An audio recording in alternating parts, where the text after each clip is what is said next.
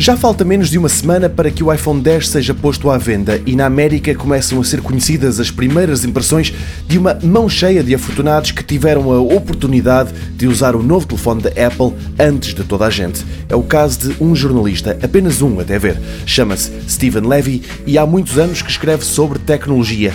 Sabe do que fala? Num artigo publicado na revista Wired, ele apelida de deslumbrante este novo iPhone e diz que, desde o momento em que se abre a caixa, há muito para admirar.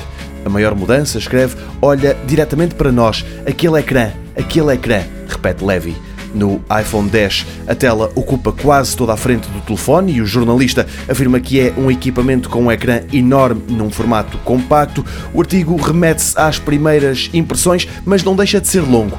Mais perto do fim, Stephen Levy sublinha que o está a usar apenas há alguns dias, mas sente seguro quanto baste para afirmar que se trata de um passo em frente que acabará por diluir os telemóveis de hoje em equipamentos que são tudo ecrã, telefones que se ligam assim que olhamos para eles, que acabam com os botões mecânicos e que não precisam de cabos para carregar a bateria.